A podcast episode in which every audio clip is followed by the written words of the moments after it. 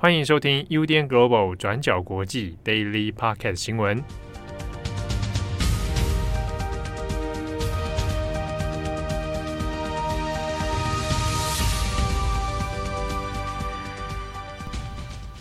Hello，大家好，欢迎收听 UDN Global 转角国际 Daily Podcast 新闻。我是编辑会议，我是郑红。今天是一月二十六号，星期三。那今天呢，有几则的国际新闻要跟大家分享。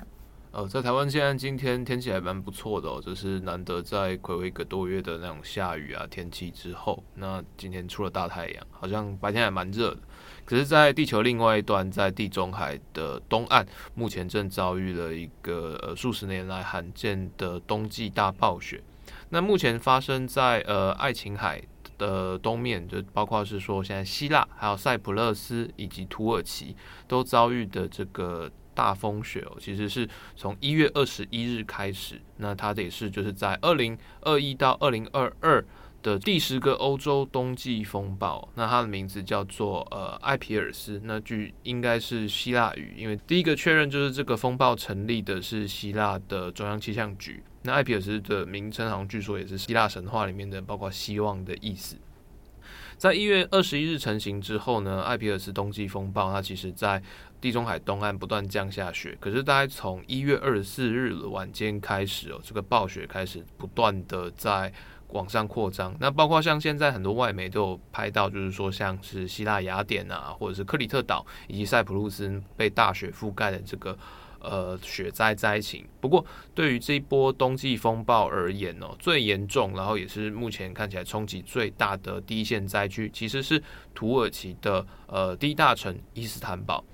伊斯坦堡从一月二十一日开始降下雪，就上个礼拜五之后。那刚好有遇到了，就是我们昨天也有报道伊朗的断气危机。那伊朗从上个周末开始，就是说，呃，输往土耳其的这个天然气输气管出现了管线故障，因此呢，就是这几天就不断的中断或恢复，或者是没有办法全额供给，就是土呃供应土耳其进口需求的百分之二十的天然气。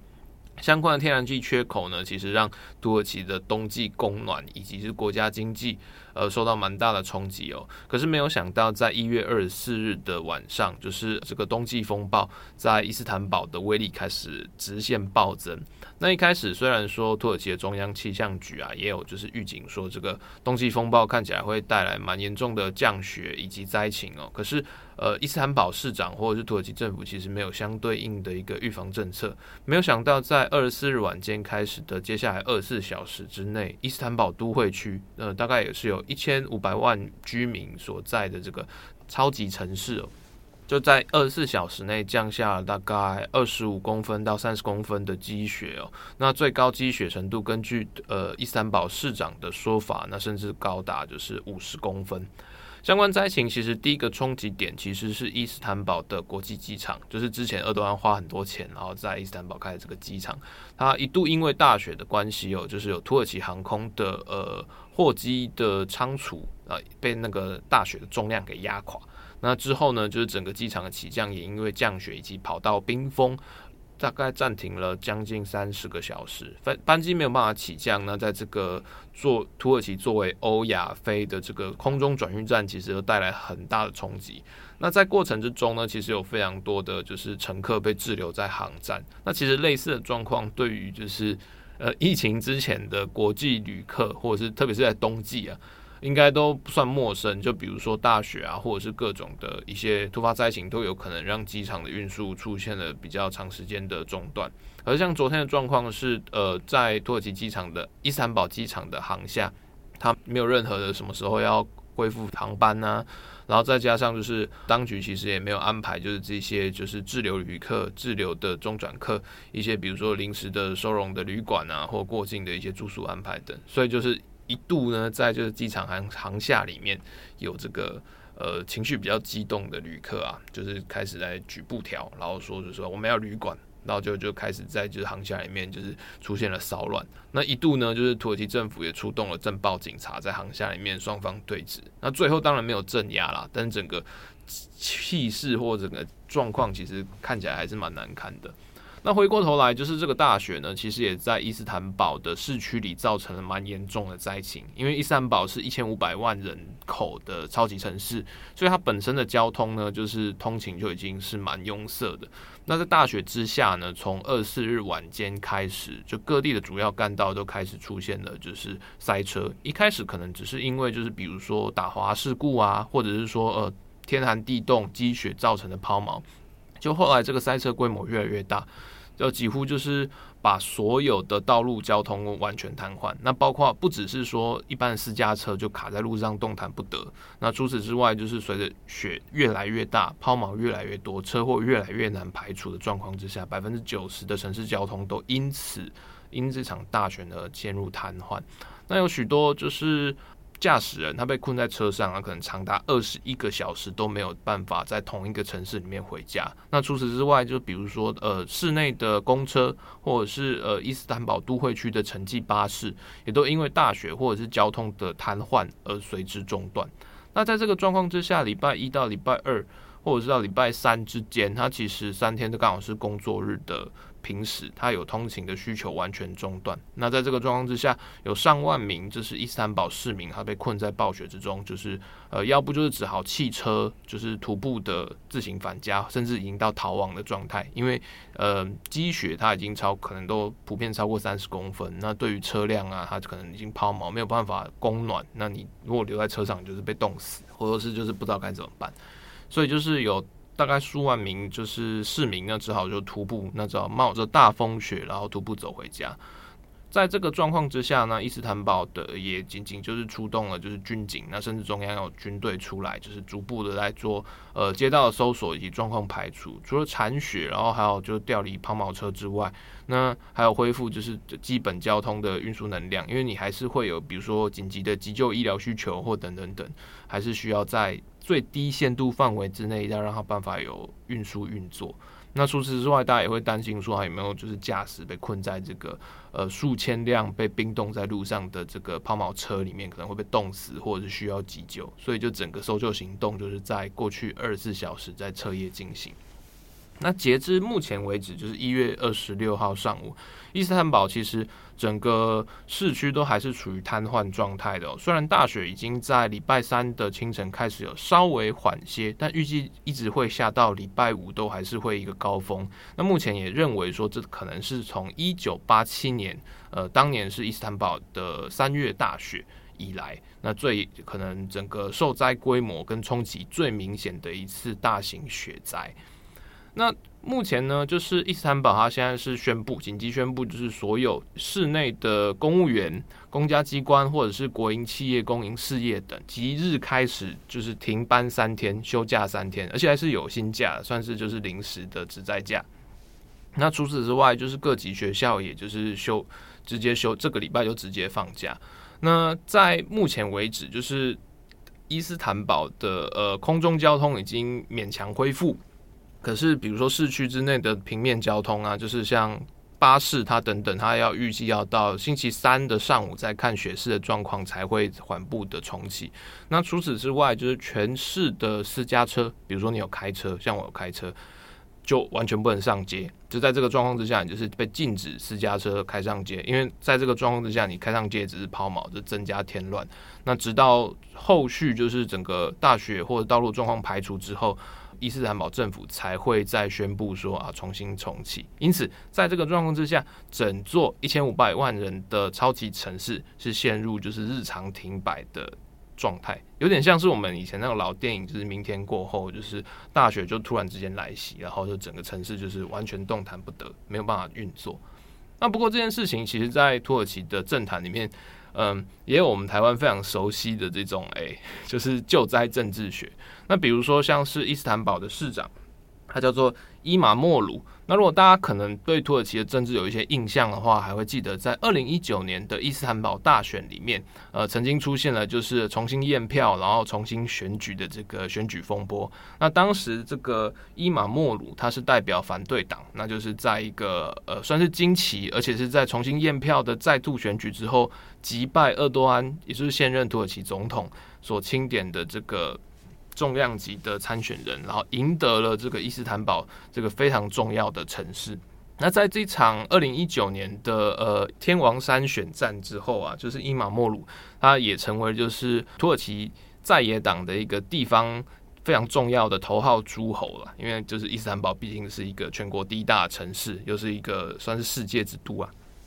那所以在党内啊，或者是说在目前就是整个土耳其的政治气氛里，他也被认为说是非常有野心，那甚至想要问鼎，就是二零二三年土耳其总统选举要跟呃现任总统厄多安啊一较长短的一个有力候选人之一。但可是在这个伊斯坦堡大雪之中啊啊，大家都困在这个暴风雪里面，那积雪及腰，那根本回不了家，甚至有可能被冻死，然后整个交通大瘫痪，城市失能的时候。呃，伊斯坦堡的市长啊，伊玛莫鲁，他其实第一时间并没有下达任何的，比如说防灾预防的警告啊，或者是说救灾的指令啊，甚至也不在就是呃市府的紧急灾害应变所里面来坐镇指挥。在大雪最严重的时候，他其实跑被发现说他跑到就是诶运河，就是伊斯坦堡。呃，著名的一家就是海鲜料理餐厅，然后跟英国驻土耳其的大使来就是密会吃饭。那根据就是现场的，就是包括记者调查或者是社群网站上出现的画面，就是他他跟大使那总共四个人在那边共进晚餐一个多小时。相关的照片传出之后啊，其实在对市民来讲，其实还蛮火大的。就是类似的状况，其实我们我们其实都还蛮常见的。那无论是像之前，比如说马来西亚水灾。那有就女婿的直升机事件，那或者是说，那台湾这边有呃可能地瓜粥啦什么的，有的没有的，都是都会有类似的状况，所以就是第一时间就是比如说市民啊或受灾民众情绪，那就会觉得说啊这个不食人间烟火，然后或者是权贵这个何不食肉糜的心态。那只不过就是伊斯坦堡政府这边呢，市府啊或者是亲市府的一些记者就马上出来辟谣说，哎。这个不是现在的照片啊，这个是可能四十几天前，就是呃市长跟大使第一次见面，这个是有人有心人士故意把假照片、旧照片拿出来，要混充成就是假新闻来抹黑这个市长。结果后来就是有其他的记者去问，就是当时的店家，但 当时的店家就说啊，他确实有设来吃啊。当天印象很深刻，是因为大雪，所以其他人客人都取消，那只有他跟英国大使就是如期来现场吃。那他确实有吃了，那其他的事情我他们谈了什么我不知道。就这件事情，就反而让就是整个伊斯坦堡市府有点颜上无光啊。特别是在目前，就是整个整体的政治趋势其实是对呃执政执政党的总统厄多安比较不利。比如说天然气的能源危机啦，国家的通膨啦，失业率啦，或者是经济的一些问题，其实都让呃安卡拉那边的中央政府。感到很大的压力。那现在又有这个伊斯坦堡大雪，等于是所有事情雪上加霜的一个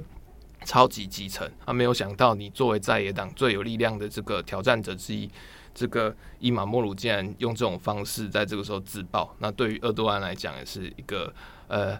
好不容易好像有点转运的一个出气口了。好，正红一口气讲了那么多，那下一次我们来更新一下，就是 WHO 秘书长唐德赛的新闻。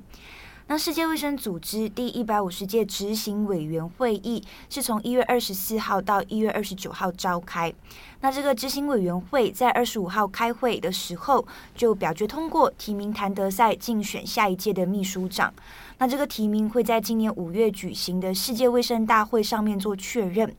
那因为现在谭德赛是唯一的秘书长候选人，所以几乎可以笃定他可以展开他第二个的五年任期。那谭德赛随后也发言表示，就是感到非常的高兴，以及感谢各国对他的支持。那我们先来讲一下这个提名的过程，还有谭德赛的一些经历，还有争议等等。那五十六岁的谭德塞呢，原本是研究那个疟疾的专家。那他当过伊索比亚的卫生部长，还有外交部长，是在二零一七年的时候，成为世界卫生组织的第一位非洲籍秘书长。那他的任期预计会是在今年的七月结束。那基本上，你要连任秘书长的过程是这样子的：首先呢，在去年的二零二一年四月，那世界卫生组织就会致函给各个成员国，那邀请他们提名秘书长。那接着在去年二零二一年的九月，那这些成员国就会提交候选人的名单。不过在当时几乎没有任何挑战者的情况之下，世界卫生组织就指出，一共有二十八个成员国支持谭德赛连任。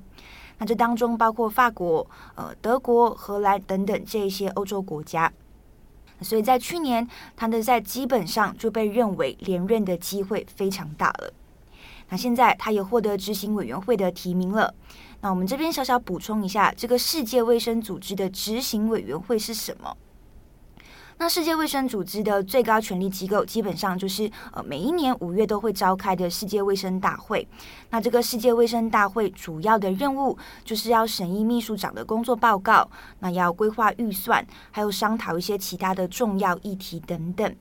那执行委员会基本上就是这个世界卫生大会的执行机构，那会负责执行卫生大会的决议、政策等等这些任务。这个执行委员会呢，它是由三十四个呃卫生领域的技术专家组成的。那每一位成员呢，都是由成员国选派指派。那最后呢，是由世界卫生大会来做批准。那任期是三年。你所以可以看到，被执行委员会提名，谭德赛要在五月的世界卫生大会上面被任命，呃，继续连任，应该就不会出现太大的变数了。但是呢，谭德赛他的个人也是有一些争议的。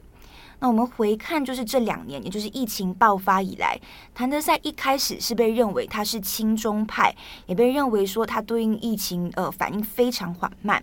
那如果大家还有印象，那一年就是二零二零年，美国的总统是川普嘛？当时候川普就埋怨谭德赛，埋怨世界卫生组织说，呃，没有在疫情爆发的第一个时间呢，就履行主动预警还有通报世界这样子的一个职责。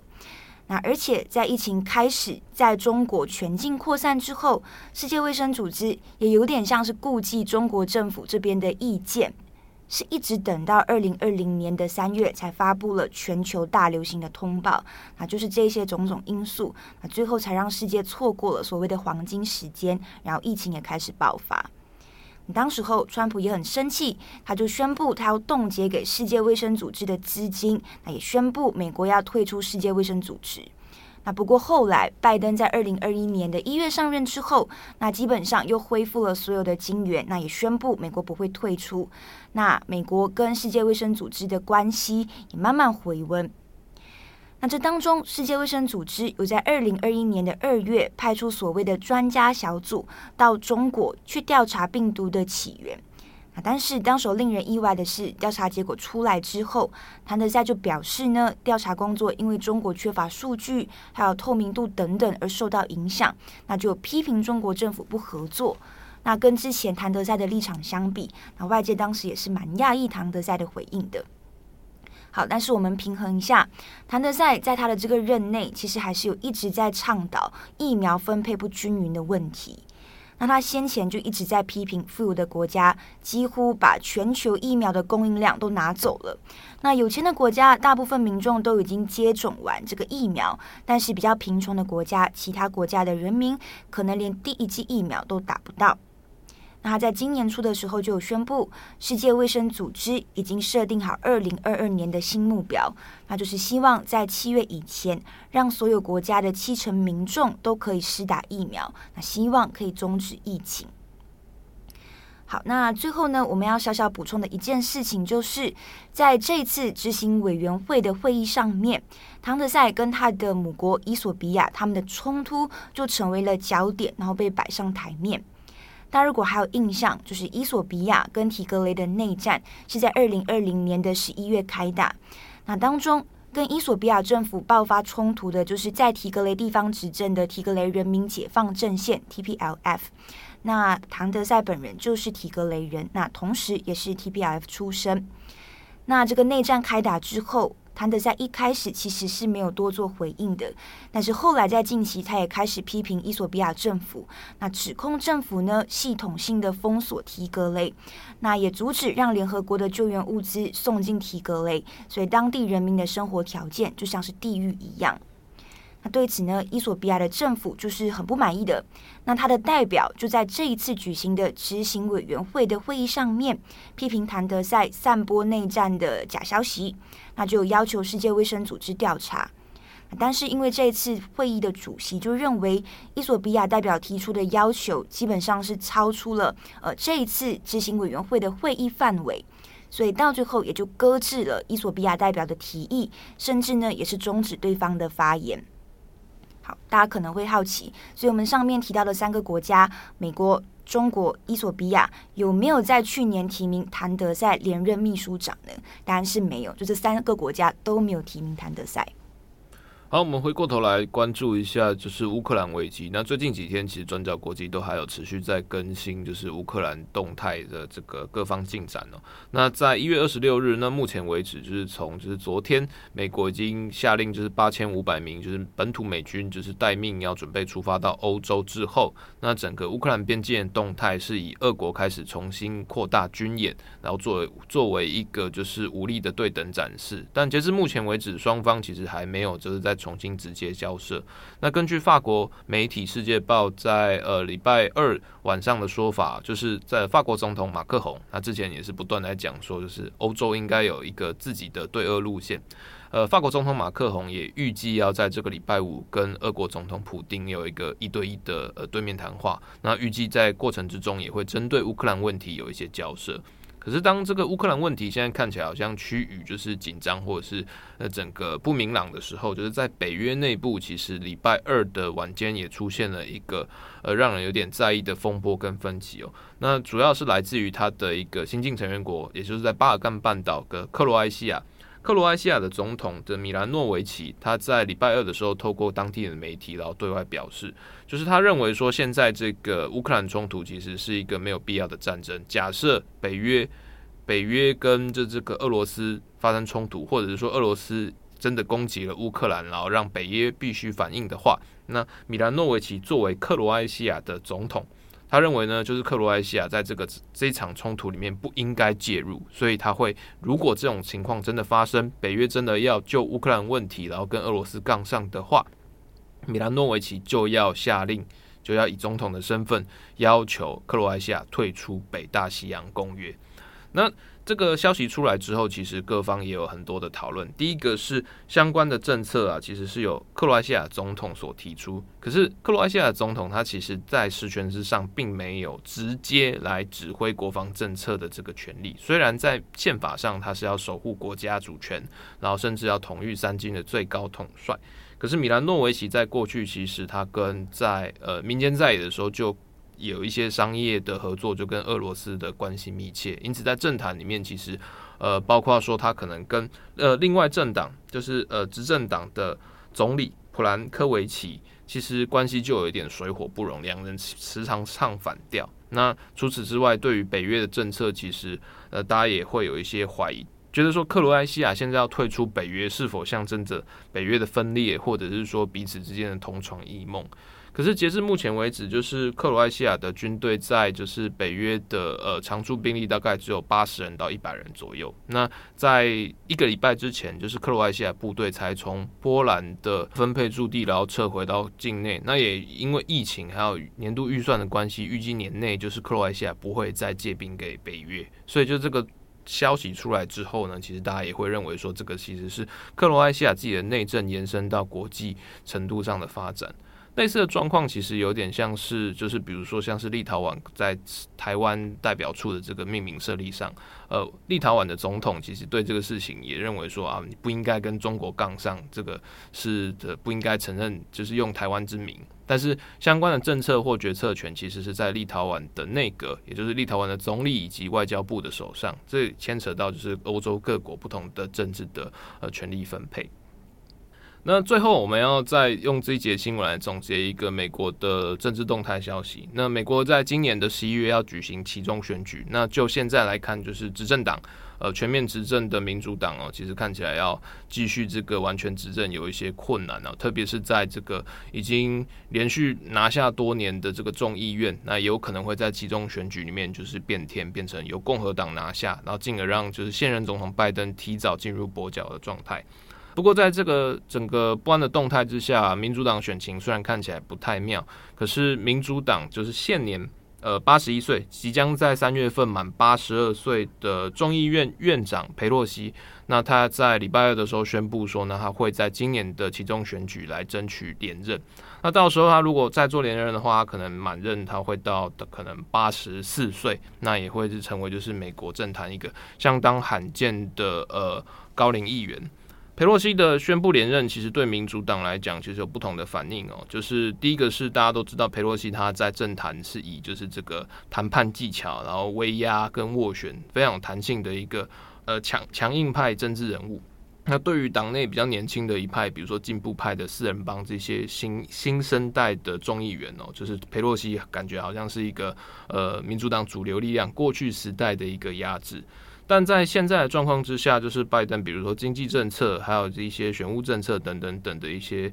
国会推行，都因为疫情的关系，现在看起来都受到了相当大的一些民调挫折跟困难。所以佩洛西这个时候还能持续，或者是说他有意愿来再继续坐镇众议院，尽管在现在的选情的呃远观之下，看起来民主党要。稳住众议院会有一些困难，要拿到过半会有点困难。但是他在这个时候，特别是在选前的初选啊，或者是斡旋的一些国会状态，佩洛西的持续坐镇，反而是对于稳定民主党的军心，会是相对比较有利的。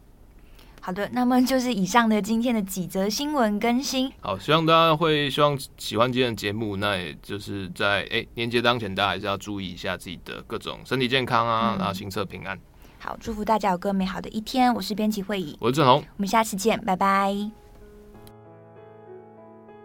感谢大家的收听，想知道更多详细内容，请上网搜寻转角国际。